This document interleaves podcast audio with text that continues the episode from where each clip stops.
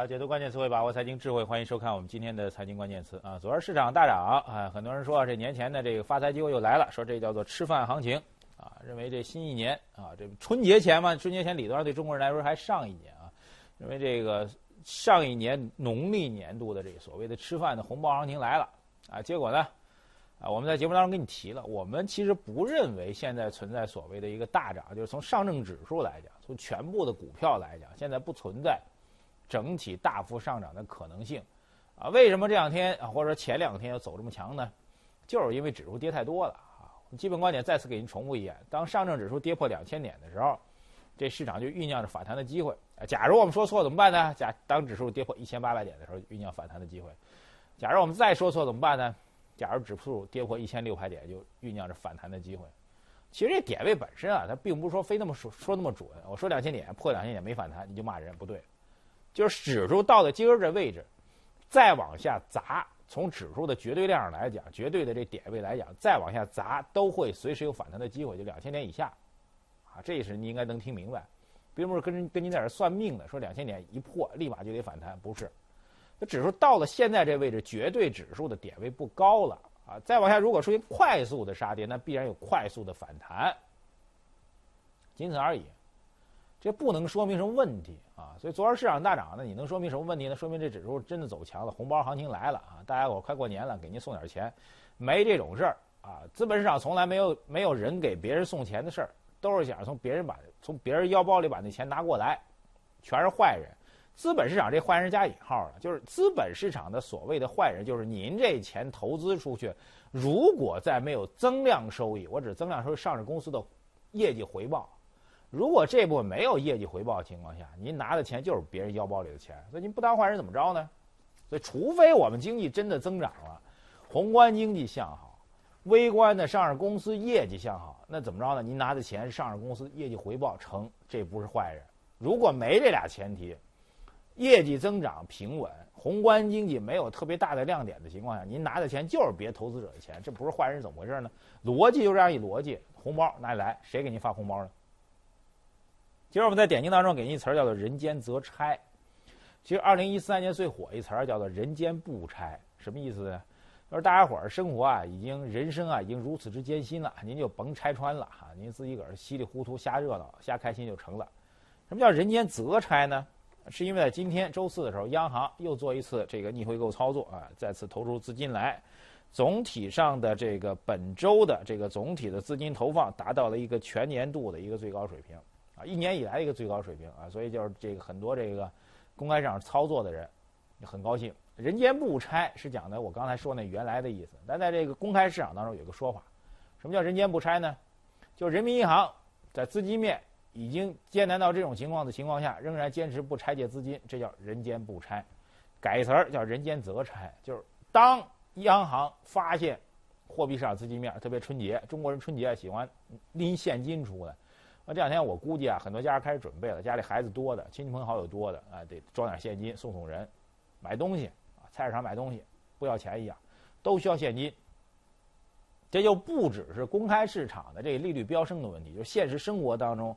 对于这个 M 零的需求也在增增长，在这种情况下，央行就必须得投入资金，人间择差，好事儿。为什么好事儿？我认为这是一预兆，虽然这预兆能不能变成长期的现实不知道，但是预兆很重要。为什么呢？今天还有另外一条消息，就汇丰版的中国制造中国制造业采购经理人指数 PMI，这指数一月份的初值是降到了四十九点六，这值啊，一个是六个月以来的新低，更重要的一点。非常让人悲催的一点，这指数跌到了五十以下，意味着什么呢？经济开始收缩了。所以啊，我们当然我们官方的 PMI 指数还没出来。如果 PMI 指数继续官方的指数也往下掉的话，我们现在在今儿节目当中提一个比较重要的观点，就是岁末年初这时间点，我们来看宏观经济。第一点，至少目前为止没有看到宏观经济当中有什么大的亮点。但是后来有没有？我们觉得有期盼，但是现在没有。第二一个，不仅没有亮点。宏观经济的数据的预判性的前瞻性的数据反而是偏弱的，那这种情况下，股市怎么可能大涨呢？再由此推理出来，为什么叫人间择差呢？宏观经济基本面不向好的情况下，央行有一重要职责，干嘛呢？得保住经济增长的这下限。所以我们觉得啊，在现在这格局情况下，央行存在着放松货币管制、推动经济增长的可能性。这是我们今天节目当中给您提的一个概念啊，所以当然还是需要继续观察。目前来讲，这种格局会不会持续下去？将来的改革助推动力能不能起得来？但至少目前来说，宏观经济基本面来决定的资本市场没有利好，不仅没有利好，反而是偏利空的。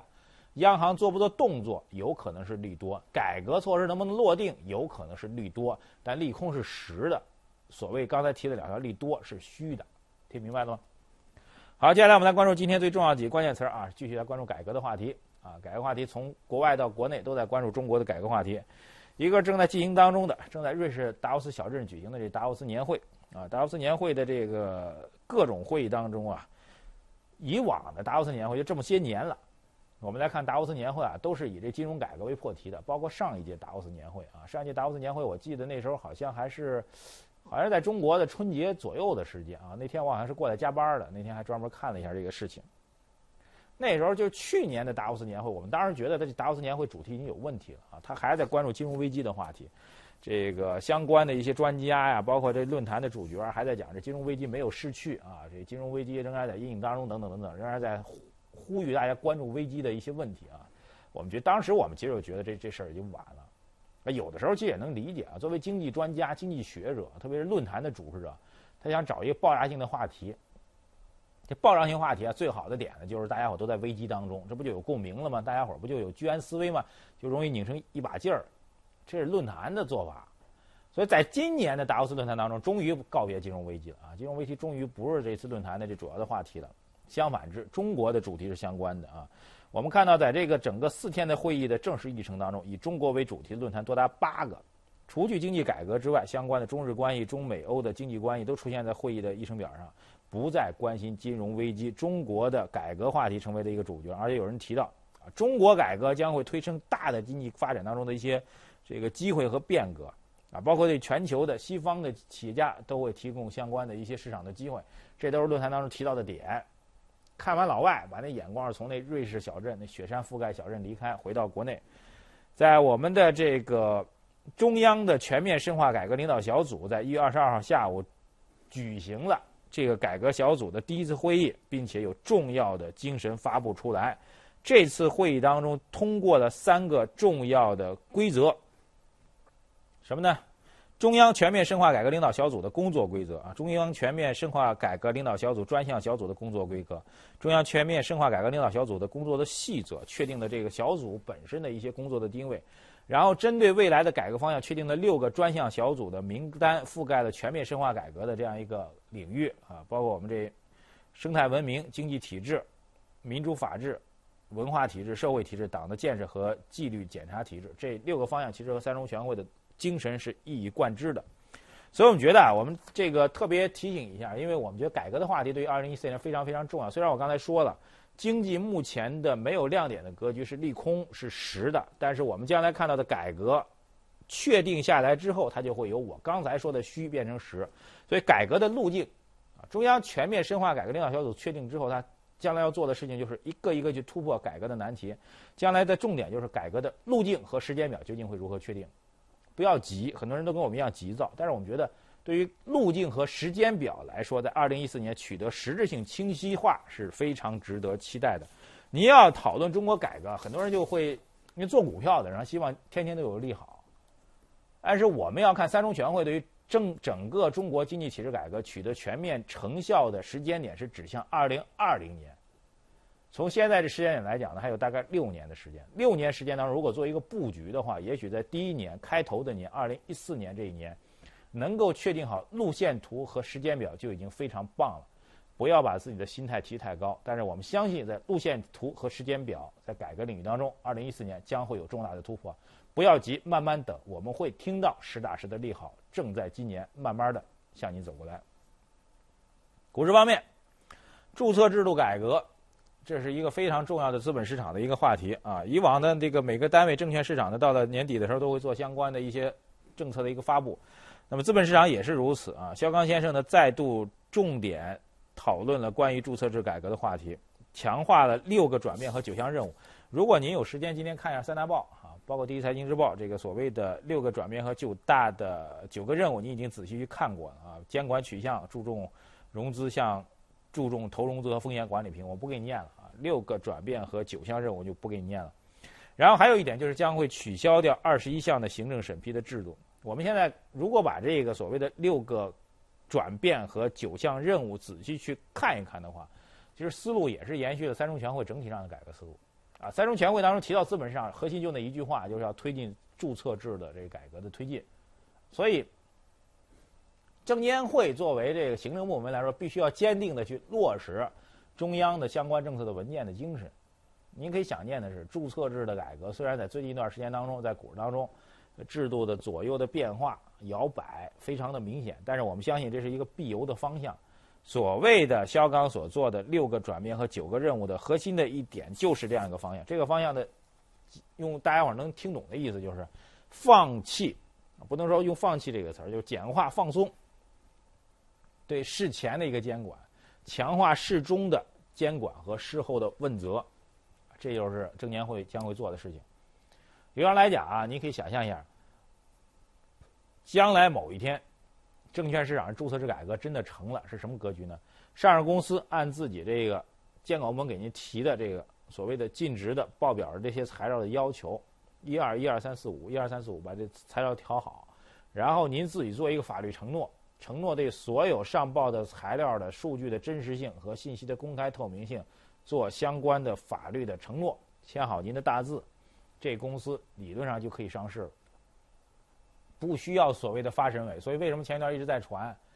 这阵子一直在传，所谓发审委要取消。如果真的实行注册制后，上市公司就你上市公司，只要按照这规定的制度和文件，把相关的数据和材料报上去，承诺对相关的数字和材料的真实性负一切的法律责任，欧了，上市吧，这就是这就是注册制的本质。所以这是我们将来要改革的一个重要的方向，这一点确定无疑。那这两天从市场盘面上来讲，就中国的股市永远是两张皮，一张皮是在上面用嘴说，叭叭叭叭叭告诉你市场应该怎么着；另外一张皮在下面，用手指头打键盘算钱。这两天的资本市场真的是让人觉得啼笑皆非啊！我们觉得监管部门其实做出了很大的努力啊，监管部门在努力的让这市场的各方各面都能够完整的从这个核准制向注册制过渡，那市场总是不领情，比如一上市又暴涨，今儿也是。啊，几家上公司一上市，然后全天交易三分多一点儿，两个开盘一秒钟，嘎哒停盘十点半一秒钟，嘎哒停盘然后到最后交易三分钟结束。但是市场的分化开始出现了啊，我们之前看到第一批前面几批集中上市的上市公司，第一天暴涨，第二天开始出现了分化的跌停板的情况开始出现了，这就是市场的格局的改变。我们希望这种格局的改变能够给第一天参与炒作的人能够很大的警醒，但翻回头来讲。三分零二秒的交易时间，能有多少在二级市场参与炒作的人呢？换句话说，我们就在节目当中提醒一下：所谓注册制的改革，就是我们现在对于注册制改革努力方向，很多人对证监会进行质疑。现在证监会如果要去证明的话，监管部门要去证明的话，您就去查一查，在三分零二秒的这背后，包括随后几天的交易暴涨或者暴跌当中，谁在获益，谁有没有在调控着这个盘面？有的话，查拎出来问责。行政问责和法律问责，行政问责和刑事问责跟上，市场化就来了。二级市场压根儿在这三分零二秒当中就没有多少人买进这新股，真正在这新股当中在那折腾的，仍然是在一级市场发行当中存在猫腻儿的那些人、那些机构，拎机构拎出来打。我们整个行政管理体制当中都在老虎跟苍蝇一起打，何况证券市场当中的这个金融监管的部门呢？这事儿不难，只要监管部门去做。让市场不再因为这政策的摇摆，不再因为政策的不断贴补丁而指责我们的行政部门。行政部门完全有权利、有能力去改变舆论的导向。观点：注册制改革是大的趋势，逆转投资思维需要一个颠覆式的改革。这种改革，一个是本质上推动注册制的变化，另外一个就是需要监管的强有力的跟进。好，接下来关注一下春运的话题啊，其实不是春运的话题，是在春运当中发生的一个故事。我们称之为不堪一击。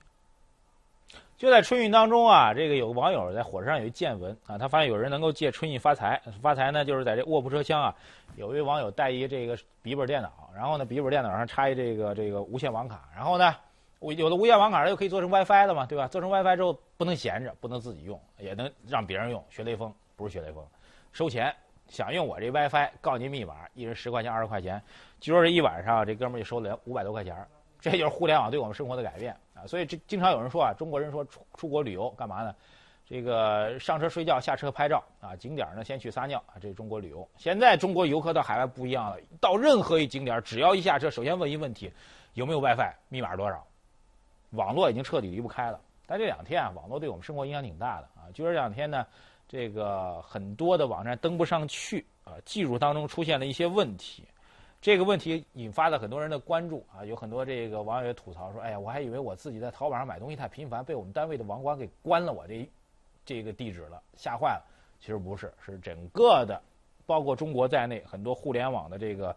呃大范围出现了一个相对的中断的问题，很多知名的网站都登录不上去了。这背后反映出一什么问题呢？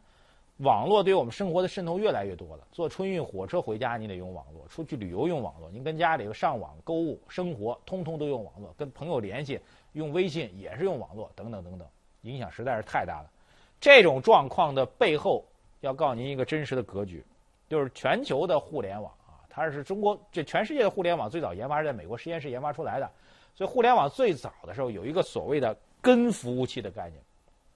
这些网络联系在一块儿，它盘根错节的。那根源在哪里？在美国。